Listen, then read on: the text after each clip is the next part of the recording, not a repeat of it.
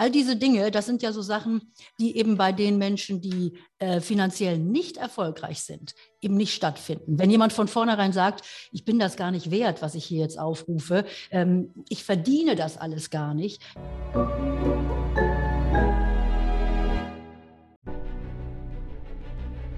Willkommen bei dem Podcast von Die Köpfe der Genies. Mein Name ist Maxim Mankewitsch und in diesem Podcast lassen wir die größten Genies aus dem Grabau verstehen und präsentieren dir das spannende Erfolgswissen der Neuzeit. Liebe Freunde, wie funktioniert das Ganze mit dem Thema Geld? Warum haben die einen Moneten und die anderen träumen ihr Leben lang davon? Und vor allem, wie gelingt es dir, falls du dich mal einmal an die Börse wagst, nicht wie die meisten Menschen Geld zu verlieren, sondern auch langfristig dein Geld in einen sicheren Hafen, der möglichst größer wird, zu vermehren. Ich habe hier nicht jemand, der darüber spricht, sondern jemand, der aus der Praxis kommt. Es ist die bekannte Fernsehjournalistin und Finanzexpertin Carola Ferstl. Zahlreiche Bücher, darunter Bestsellerbücher. Und mit dir werden wir darüber sprechen, wie es dir gelingt an der Börse, was ein Markt der Psychologie ist, ja, weil Psychologie ist der perfekte oder die Börse ist der perfekte Widerspiegel oder der Rückspiegel der Menschen, äh, wie sie ticken und was sie emotional gerade durchlaufen, wie es dir gelingt, dein Geld zu vermehren und nicht wie die meisten zu verlieren, was der Unterschied zwischen Männern und Frauen an der Börse ist und vor allem, was die wirklich super erfolgreichen, finanziell freien Menschen von den anderen unterscheidet. Liebe Carola, willkommen bei uns. Herzlich willkommen. Danke für die Einladung. Ich freue mich sehr. Carola, jetzt sind wir schon mitten beim Thema. Du hast so viele Millionäre, Milliardäre durch TV, Radio, Presse, Arbeit kennengelernt. Was sind das für Schlagmenschen? Warum ticken die anders? Maxim, also man kann das nicht so äh, festmachen. Äh, es ist nicht eine Gruppe von Milliardären oder eine Gruppe von Millionären. Es gibt ja auch nur ganz wenige, die wir so aus dem Fernsehen kennen, die sich auch so sehr in die Öffentlichkeit stellen, wie beispielsweise ein Elon Musk. Äh, also ich kenne sehr viele sehr zurückhaltende Milliardäre und Millionäre, ähm, die würden niemals äh, so ganz laut herausschreien, äh, dass sie viel Geld haben. Also das muss schon, du musst das so vom Typ her, ähm, musst du das wollen, also so wie eben Jeff Bezos, Elon Musk, ähm, da so in der Öffentlichkeit zu stehen. Die meisten wollen das gar nicht. Das ist das Nasenfaktor. Was würdest du denn sagen, die Introvertierten, die dann sagen, oh Gott, ich habe mein Geld, aber das würdest du denen auf den, ja, wenn du im Wochenmarkt gehst und da kauft gerade einer seine Radieschen mit Petersilie, der steht neben dir, würdest du das dem ansehen, den meisten, oder sagst du gar nicht? Ja, ich glaube, was ganz, ganz wichtig ist, und das ist auch ein äh, Punkt schon, mit dem man erfolgreich wird, äh, wenn du ganz viel Geld raushaust und ganz viel rumtönst über das Thema Geld, wird es nicht unbedingt mehr. Das heißt also, ich kenne viele sehr wohlhabende Menschen, das würdest du denen genau gar nicht ansehen. Die gehen auf dem Wochenmarkt einkaufen. Ähm, die tragen vielleicht tatsächlich eine, eine, sehr wertvolle Uhr, aber das, da ist auch die Jacke drüber, also kein Bling-Bling. Äh, und äh, die leben ein ganz normales Leben und äh, machen dann auch häufig mit ihrem Geld sinnvolle Sachen. Also nicht nur irgendwie die nächste Mega-Yacht und das nächste Privatflugzeug, sondern eben auch Dinge, die einen Wert haben, auch einen menschlichen Wert haben. Und das ist eigentlich das Interessante. Und das sind mir auch die liebsten Millionäre und Milliardäre, muss ich sagen. Mhm. Würdest du sagen, dieser Eindruck, der oft in den Medien vermittelt wird, ein, ein arroganter, äh, vermögender Mensch, es ist gar nicht richtig, weil du oft auch bescheidene Menschen kennengelernt hast? Ja, ja, und ich glaube, das ist eben auch wichtig. Also wenn du dich auf den Weg machst zur finanziellen Freiheit, äh, dann ist da auch eine Menge Demut mit dabei. Also es gibt natürlich diese Glücksritter, es gibt die, die diesen, dieses One-Hit-Wonder, die mit einer Sache super erfolgreich geworden sind ähm, und das dann jetzt laut äh, herausposaunen. Aber eigentlich ist der Weg zur finanziellen Freiheit jetzt nichts, wo du jeden Tag ähm, deinen Reichtum zur Schau stellen musst. Also es ist Arbeit, es ist Einstellung und ähm, es ist auch Kontinuität und eben auch das Fünkchen Demut, denn ganz so geschenkt bekommt man es nicht. Mhm. Es ist so schön, dass du es ansprichst. Ich sage auch immer, wer passiv Geld verdienen möchte, der muss vorher ganz viel aktiv richtig tun. Das sehr, stimmt. sehr gut. Was würdest du sagen? Du bist ja jemand, der mit Thema Geld seit Jahrzehnten in Berührung ist, der seit Jahrzehnten über TV, Radio, Medien das Thema Geld in die Welt hinausträgt. Was würdest du sagen? Die ganzen finanziell freien Menschen, gibt es so etwas wie ein Mindset? Sind es Grundprinzipien? Sind es bestimmte Marotten, die du immer wieder beobachtet hast? Und wenn ja, welche? Naja, es ist äh, ganz eindeutig erstmal, dass die Menschen, die wirklich finanziell frei sind, die ähm, viel Geld äh, verdient haben, viel Geld gemacht haben, wie auch immer, aktiv oder passiv, also du kannst das dann ja eben an der Börse auch erweitern, das ist ja das Schöne an der ganzen Sache, ähm, dass die äh, auf jeden Fall Geld nicht schlecht finden. Also die haben in ihrem Mindset eine Einstellung, die besagt, ich finde es gut, dass ich viel Geld verdiene. Ich finde es gut, dass mein Tag sehr hochpreisig ist, dass ich meine Arbeit sehr wertvoll verkaufen kann. All diese Dinge, das sind ja so Sachen, die eben bei den Menschen, die äh, finanziell nicht erfolgreich sind, eben nicht stattfinden. Wenn jemand von vornherein sagt, ich bin das gar nicht wert, was ich hier jetzt aufrufe, ähm, ich verdiene das alles gar nicht, dann muss sich dieser jemand nicht wundern, wenn er auch nie finanziell frei wird. Mhm. Und jetzt hast du ja einen eigenen YouTube-Kanal bzw. Social-Media-Kanäle eröffnet und gehst mit Menschen in Dialog, gehst in Kontakt. Magst du uns da mal erzählen, wie es zu dieser Wandlung kam? Ja, also ich habe das tatsächlich sehr lange vernachlässigt, muss ich wirklich sagen. Das hat auch was mit meinen Kindern zu tun, die natürlich gesagt haben, Mama, du kannst da nicht auf Instagram rumhüpfen. Was willst du denn da machen? Schminkvideos oder was? Und ich habe gedacht, nee, Schminkvideos will ich eigentlich auch wirklich nicht machen. Und bin äh, durch Clubhouse und durch Corona zu dem Thema gekommen. Ich hatte nämlich tatsächlich Corona vor anderthalb Jahren, lag zu Hause im Bett und da kam gerade dieser Hype um diese Clubhouse-App auf. Ähm, und dann dachte ich mir, oh, ich habe ja jetzt eh nichts zu tun. Es ging mir zum Glück nicht so schlecht. Äh, und dann habe ich angefangen, erstmal Clubhouse zu hören. Und nach ein paar Tagen habe ich dann selber Clubhausräume gemacht zum Thema Finanzen. Und die Resonanz war so überwältigend positiv, dass ich mir dachte, hoppla, die Leute wollen es wirklich von mir wissen. Die wollen meine Erfahrung äh, bekommen, also meine Informationen bekommen und aus, von meiner Erfahrung auch profitieren. Und diese positive Rückmeldung, die war es eigentlich, die, die mich dann dazu gebracht hat, dass ich dachte, als Clubhaus nicht mehr so funktionierte, wo kann ich jetzt weitermachen? Und ich muss dir sagen, für mich, und das glaubt mir vielleicht keiner, für mich ist es nicht so einfach, mich einfach mal so vor die Kamera zu setzen. Denn du siehst, ich habe jetzt auch hier bei mir, das ist zu Hause, ein bisschen was aufgebaut, was so einigermaßen wie Fernsehen aussieht, ähm, weil ich einfach da meine Idee habe, wie, wie, ich, wie ich auch rausgucken möchte. So, das hat also eine Weile gedauert, aber jetzt seit ein paar Monaten bin ich bei YouTube und finde es ganz, ganz toll. Das ist eine super Community, die ich da aufbaue. Die Menschen treten in Kontakt mit mir, wir tauschen uns aus. Ich werde jetzt demnächst auch Live-Veranstaltungen ähm, anbieten, wo wir uns wirklich auch treffen können, wie solche Börsentage, wie so ein Investmentclub. Und es macht mir unheimlich viel Spaß. Richtig, richtig gut. Jetzt kommen wir mal zum Thema Börse, beziehungsweise Börse ist ja das Spiel der Massenpsychologie.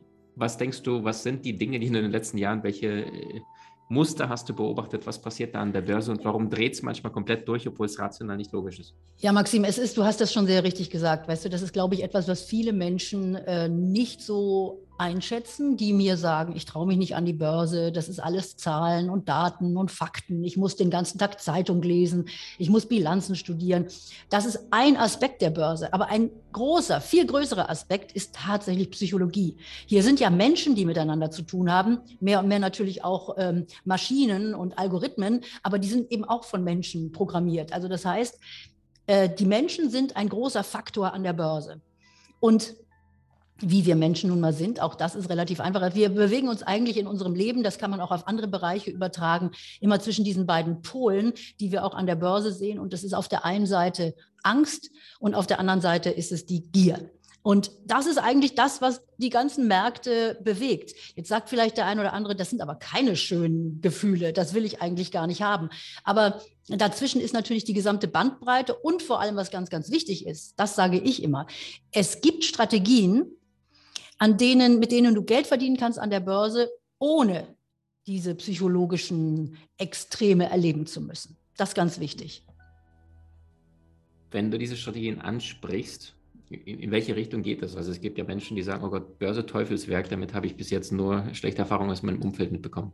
Ja, ich muss dir sagen, also ich habe dazu ja viele Bücher geschrieben und ähm, ich kann das eigentlich in 30 Sekunden auf den Punkt bringen, aber das tue ich nicht, denn dann verkaufe ich keine Bücher mehr. Also in den Büchern breite ich das ein bisschen weiter aus und ich muss sagen, auch jetzt hier im YouTube-Kanal bei mir habe ich natürlich meine Experten, die früher in meiner Telebörse auch immer zu Gast waren und wir unterhalten uns recht ausführlich und lange und intensiv über die Märkte und warum es jetzt 10 Punkte raufgeht, warum es jetzt 20 Punkte raus, runtergeht. Also was ich sagen will, man kann daraus ganz schön viel Information machen. Man kann es aber relativ einfach zusammenbrechen, äh, zusammen, zusammenbrechen, ist das jetzt ein richtiger Satz? Man zusammenbringen, dass es also wenige Aspekte gibt, die man beachten muss und dann ist man ein erfolgreicher Anleger. Soll ich schon bringen?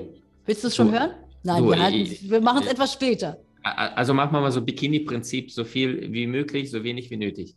Ah, Bikini-Prinzip, finde ich gut. Genau, genau. Nein, also es ist äh, im Grunde genommen ist es äh, verhältnismäßig einfach. Es hat was mit Zeit zu tun und zwar die Länge, die du eben hast, um dein Geld arbeiten zu lassen, die Zeit, die du hast. Je länger, desto besser. Das ist eigentlich eine ganz, ganz einfache Weisheit.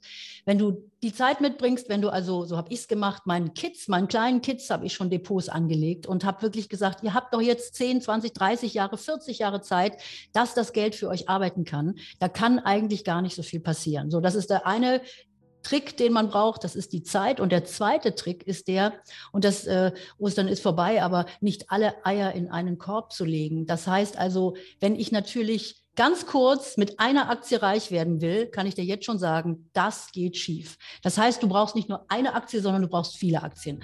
Und da gibt es eben auch ganz einfache Strategien, wie man das alles ähm, eintütet und dann kann man ruhig schlafen und muss sich gar nicht mit diesen ganzen Gefühlswallungen auseinandersetzen. Richtig gut. Ähm, ich glaube, Costellani sagte ja mal, ne, du brauchst zwei Pillen, eine zum Einschlafen, eine zum Durchschlafen, weil dieser ja. ganze emotionale Wahnsinn, äh, die Börse spiegelt ja perfekt das Bewusstsein der Welt wieder. Ne? Ne, wenn jetzt Facebook-Aktie rauf oder runter geht, dann merkst du, was da emotional bei den Menschen abgeht. Gibt es dann ein konkretes Beispiel oder etwas, was du in den letzten Jahren beobachtet hast, wo du dachtest, ey, das gibt's doch gar nicht? Sind die Leute komplett bekloppt? Also da gibt es die, die gute Nachricht und das passiert genau das Gegenteil oder umgekehrt, dass du sagst, da gab es so krasse Anomalien, das ist einfach keine logische, äh, kein logischer Markt. Es sind, es sind leider viele äh, Dinge immer nicht so ganz logisch. Also äh, ein, ein Punkt, der immer wieder passiert und der in den letzten Jahren natürlich auch mit vielen Neubörsianern passiert ist, ist der, dass alle die gleiche Aktie haben wollten. Jetzt kann man natürlich sagen, das ist ja erstmal gut, ja, dann steigt sie auf jeden Fall. Aber der Punkt ist natürlich der, dass da die Leute also wirklich irre in wenige Werte reingegangen sind. Das waren insbesondere natürlich die amerikanischen Tech-Werte, die man alle kannte, also was weiß ich, Amazon, dann kam Tesla dazu, der Autohersteller. Ähm, man, man ist, die Leute sind nur in drei, vier, fünf Aktien gegangen, Google, äh, name it, ja, und haben sich dann aber gewundert, dass natürlich ihr Depot ähm, schwankungsanfällig ist, weil sie alle das Gleiche gekauft haben und alle auch natürlich dann in den Markt reingegangen sind, als die Aktien immer weiter gestiegen sind. Also dieser Herdentrieb, den wir an der Börse sehen, hm, der ist immer wieder der gleiche. Den gab es damals, als ich angefangen habe, am neuen Markt. Da war so ein Herdentrieb. Jetzt sieht man den wieder in bestimmten Bereichen. Auch so ein Herdentrieb, wo alle hinterherlaufen. Und übrigens, in die andere Richtung geht es genauso, ja. Wenn alle Angst bekommen, dann hüpfen auch alle hinterher wie die Lemminge. Mhm. Super stark. Was würdest du denn sagen aus deiner Perspektive? Du bist ja permanent im Fernsehen, TV und Co., sprichst mit sehr, sehr klugen, einflussreichen Menschen. Was ist deine Wahrnehmung? Wie hat sich der Markt in den letzten zehn Jahren entwickelt, vielleicht auch in den letzten 20 Jahren? Was ist der Unterschied für diejenigen, die sagen, mit Börse habe ich bis jetzt noch nicht am, viel am Hut gehabt? Was ist der Unterschied zwischen Tech-DAX und äh, NASDAQ zu vielleicht Dow Jones und DAX-Werten? Und warum macht es manchmal Sinn, vielleicht mehr in MDAX anzulegen als in, in DAX, was die meisten gar nicht wissen, was das ist? Also gibt es da so ein paar konkrete Dinge, dass die Menschen wissen, ah, okay, deswegen ist DAX nicht nur immer das, das Gelbe vom Ei, sondern es gibt auch andere Möglichkeiten. Also das waren jetzt fünf Fragen in einer, Maxim. Das dauert jetzt eine Stunde, bis wir das alles äh, durchgearbeitet haben. Aber ich will mal sagen, was hat sich geändert in den letzten Jahren? Ähm, wir haben auf jeden Fall die Möglichkeit heutzutage viel, viel einfacher an die Börse zu kommen, als das früher der Fall war. Also heute hat man ja äh, so eine App auf seinem Handy drauf und kann das im Grunde genommen mit seinem Konto verbinden. Der Kauf und Verkauf funktioniert wirklich auf Fingerschnipsen und es geht relativ schnell. Für viele bedeutet das auch, dass da das Risiko äh, nicht so wirklich betrachtet wird. Ja, also es gibt viele gerade junge Männer, muss man sagen, die so sehr äh, Testosteron geladen an die Börse gehen, die sich da auch mal die Finger verbrennen. Also gerade, ich denke auch so an die ganze Kryptoszene und an die NFTs und was es da jetzt alles Neues gibt. Machen wir mal eine extra Sendung dazu. Ähm, also es ist viel einfacher geworden. Das bedeutet aber auch für jeden, der solide anlegen möchte und einen langen Zeitraum mitbringt, es ist einfacher geworden anzulegen. So, und dann ist natürlich das Universum für uns, in dem wir anlegen können, auch immer größer geworden. Das heißt, was ich vorhin sagte, nicht nur eine Aktie zu kaufen. Ähm, du hast heute die Möglichkeit, dadurch, dass du dich informieren kannst im Internet, dass du über alles auch lesen kannst, was äh, in China passiert, was in Amerika passiert, dass du natürlich dich viel besser breit aufstellen kannst und eben Aktien in Amerika easy dazu kaufst, vielleicht auch noch ein paar aufstrebende Länder dazu nimmst, vielleicht jetzt das interessante Thema nachhaltige Geldanlage mit dazu nimmst. Das kannst du alles von deiner Couch aus machen. Äh, da musst du nicht mal mehr zur Bank gehen. Richtig stark. Würdest du also sagen, die Börse heutzutage aufgrund der Vorteile, aufgrund von Google, Internet und Co. Äh, hat der kleine Anleger, der Informationsdefizit meistens hat. Allerdings, weil die Börse ein in sich geschlossenes System ist, ja, also das merken wir bei, bei Russland-Ukraine-Krise, da hast du plötzlich gemerkt, an der Tanke wurde der Sprit über zwei Euro, was die Menschen vorher nicht erlebt haben, also 30, 40, 50 Cent gestiegen. Äh, würdest du sagen, wenn du dieses Grundverständnis hast, wie diese ganzen Einzelteile in diesem System zusammenhängen, dass im Grunde genommen du vorher schon antizipieren kannst und dass es vielleicht auch dieser Informationsvorsprung von älteren Anlegern ist. Und gibt es etwas, vielleicht so zwei, drei Kausalitäten, die dir spontan einfallen, die die Menschen verstehen können, wenn sie wissen, ah, okay, das hängt mit den Faktoren zusammen oder was weiß ich. Lufthansa einmal im Jahr dann bestimmten Crash hat und dann in bestimmten Monaten steigen die wieder. Also so bestimmte Anomalien, die du in den letzten Jahrzehnten beobachtet hast. Naja, es gibt ja ein paar Börsenweisheiten. Das, das eine beispielsweise heißt Sell in May and go away. Und das bedeutet also, dass äh, alle sich äh, im Grunde genommen im Mai von der Börse verabschieden. Und das ist natürlich so ein bisschen äh, aus der alten Zeit, als es noch viel weniger Menschen und viel weniger Maschinen an der Börse gab, wo man vielleicht dann tatsächlich sagen konnte, die gehen alle jetzt in die Ferien, da ist nicht mehr so viel los. Also ich glaube, dass solche äh, Anomalien oder solche Börsenweisheiten auch, dass man die immer ein bisschen hinterfragen muss. Also ähm, die Börse ist einfach immer das Gleiche im Grunde genommen. Die äh, re reagiert äh, auf Stimmungen, sie reagiert auf die Ängste und Sorgen, äh, sie nimmt die Zukunft vorweg, also sie guckt sich immer schon auch an, was wird in der Zukunft sein. Und das ist natürlich etwas, wenn Menschen sagen, das ist ja sehr zynisch. Also aktuell ähm, haben wir große Probleme, wir sehen einen Krieg in der Ukraine und die Börse steigt schon wieder. Wie kann das sein? Ähm, hier passiert natürlich Folgendes, dass antizipiert wird, wenn es hier einen Hoffnungsschimmer gibt, wenn es hier eine Verbesserung gibt und dass die Märkte im Grunde genommen schon vorweglaufen. Denn das ist mal eindeutig. Es ist sehr viel Geld da, das Anlage sucht. Ähm, die großen Vermögenssammelstellen, das sind ja in vielen Ländern, wird ja auch für die ganz normalen Leute vom Staat in ähm, großen Fonds Geld angespart, eben auch in Aktien. Da müssen wir hier in Deutschland erst noch mal richtig dazukommen, dass wir uns eben eine Säule auch auf Aktienbasis aufbauen können und dann eben auch von den Märkten als ganz normaler Mensch profitieren können. Also das kommt alles. Und äh, insofern ist es wirklich gut, dass ähm, ich jetzt auch hier in diesen sozialen Medien immer wieder mit Menschen darüber reden kann. Die Börse ist kein Hexenzeug und man kann sehr sicher an der Börse investieren. Richtig gut. Carola, Stichwort sicher investieren. Das männliche und das weibliche Gehirn, du hattest ja so ein bisschen die Männer mit Testosteron, vor allem die, die unter 30 Jungs, bitte aufpassen. Ja, also nicht, das ist kein, kein Fitnessstudio, wo du da reingehst und dich voll pumpst und sagst, die Börse macht das gleiche wie ich, sondern da sind ein paar Millionen mit dabei. Und wenn sie nervös werden, weil sie die Nachrichten verfolgt und du nicht, da kannst du wollen, wie du willst, die Aktie macht was anderes. Stichwort Anlegen, das männliche, das weibliche Gehirn. Gibt es da Unterschiede und wenn ja, welche? Ja, also es gibt äh, tatsächlich Unterschiede und das Interessante, und das ist das, was ich auch wirklich äh, immer wieder sage, das Interessante ist, Frauen, wenn sie sich an die Börse trauen, sind erfolgreicher als Männer. Da gibt es Statistiken, das habe ich mir nicht ausgedacht. Es gibt Statistiken, die besagen, die Rendite der Depots von Frauen ist besser als die Rendite der Depots von Männern in Aktien. So, und jetzt äh, werden die Herren natürlich sagen, so ein Quatsch, ja, das kann gar nicht sein. Äh, aber wie gesagt, es, es, kommt nicht von mir. Jedes Jahr gibt es da neue Studien dazu. Und äh, der Umstand ist natürlich der, dass Frauen ähm, eine etwas andere Risiko, ähm, einen etwas anderen Risikoappetit haben. Also sagen wir mal im Durchschnitt. Es geht hier nicht um eine einzelne Frau. Ich bin sicher, es sitzen jetzt auch äh, Damen hier vor dem Schirm, die sagen, so ein Quatsch, ich fahre das höchste Risiko jeden Tag. Oder Männer, die sagen, sagen, ich mag überhaupt kein Risiko. Ich sage mal so in general, also so in, in der Gesamtheit betrachtet, mögen Frauen weniger Risiko als jetzt beispielsweise die jungen Männer unter 30, die testosteronmäßig äh, in der Gegend unterwegs sind. So, aber genau dieser Umstand macht sie zu den besseren Anlegern. Denn dadurch, dass sie mit geringerem Risiko, mit mehr Informationen an die Sache rangehen und dann eben auch noch einen längeren Atem haben und nicht jeden Tag hin und her traden und ihre Aktien wieder verkaufen, wieder neu kaufen, damit machen sie die bessere Rendite. Also jeder Mann sollte sich das genau auch mal angucken und zumindest mit einem Teil seines Depots einfach so diese weiblichen Stärken nachbilden. Das ist einfach ein Erfolgsgarant. Mhm. Würdest du sagen, das stimmt auch, wenn eine Frau eine bestimmte Strategie lernt, die sich in den letzten 20, 30 Jahren bewährt hat, dass sie im Vergleich zu einem Mann nicht die ganze Zeit denkt, okay, welche 40 Strategien gibt es da noch, sondern das ist auch vielleicht auch der Vorteil der Frau. Sie weiß, da gibt es eine Angelstrategie und dann angle ich damit immer wieder meine kleinen Fische ja. und macht konstant Geld und Männer immer konstant, das ist nicht gut genug, immer feiner mhm. justieren wollen. Ist es? Das kann ich mir gut vorstellen. Also du siehst ja, wie sehr ich auf meiner wunderbaren Strategie ähm, rumtrampel, dass ich sage, also einfach Zeit mitbringen und dann gemischt aufstellen und dann einfach laufen lassen. Also diese Buy-and-Hold-Strategie oder eben noch viel besser auch mit einem Sparplan reinzugehen und regelmäßig Geld anzusparen. Das ist eigentlich eine super einfache Strategie.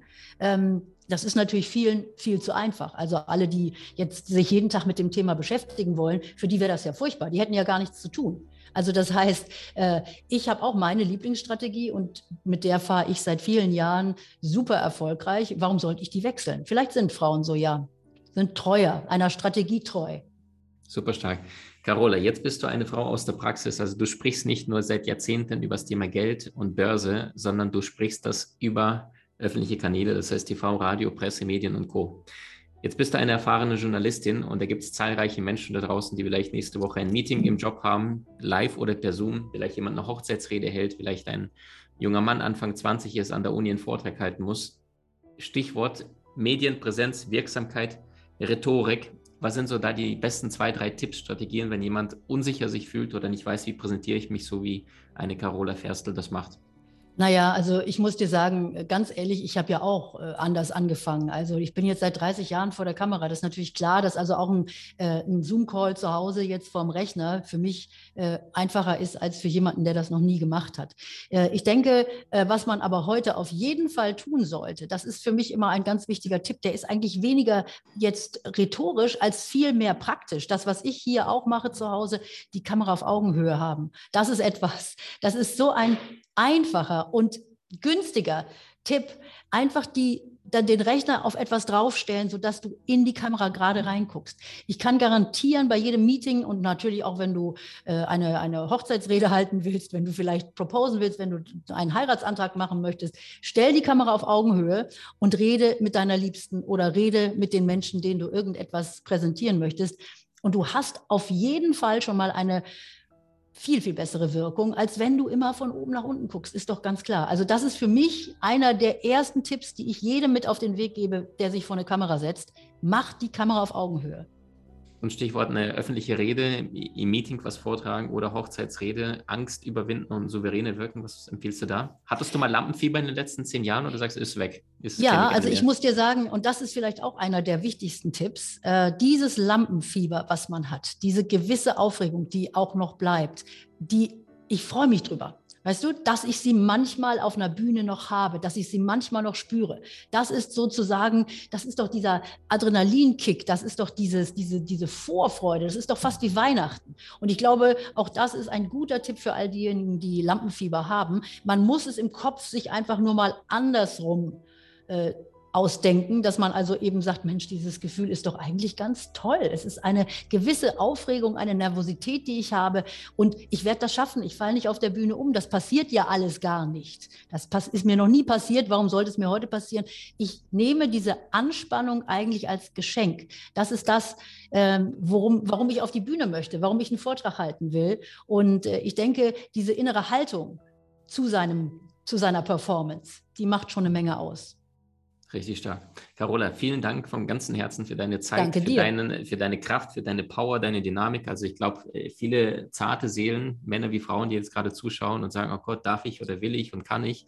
Carola, perfektes Beispiel dafür. Frau, kompetent, Männerdomäne eigentlich früher, äh, Börse und dann sagt sie, nee, Jungs, macht mal Platz, ich kann euch auch da zeigen, wie das Ganze funktioniert. Nein, die können alle noch mitmachen, Maxim. Alles ja, können alle aber dabei du, dass du dir diese Selbstwert einfach sagst, so ja, ich bin es wert und ich traue mich und das ist nicht ein männerrelevantes Thema und dann mit, mit Leichtigkeit sagst, hey, ich kann hier mitspielen und das auf deine natürliche Art und Weise, ohne dich zu verstellen. Und das ist ein, eine große Gabe, dass du auch viele Menschen inspirierst mit deiner Klarheit, mit deinem Mut, dann zu sagen, hey, die Zeit der Bambis ist vorbei, ja. Los geht's, Ladies, ja, auf geht's. Danke für deine Zeit, vielen Dank. Danke dir, Maxim. Du hast Menschen in deinem Umfeld, die dir besonders wichtig sind? So teile den Podcast mit ihnen und wenn du es möchtest, bewerte und abonniere diesen. Wenn du noch schneller deine Meisterschaft erlangen möchtest, so findest du über 20 außergewöhnliche Videokurse in unserer Genieakademie unter maximmankiewicz.com.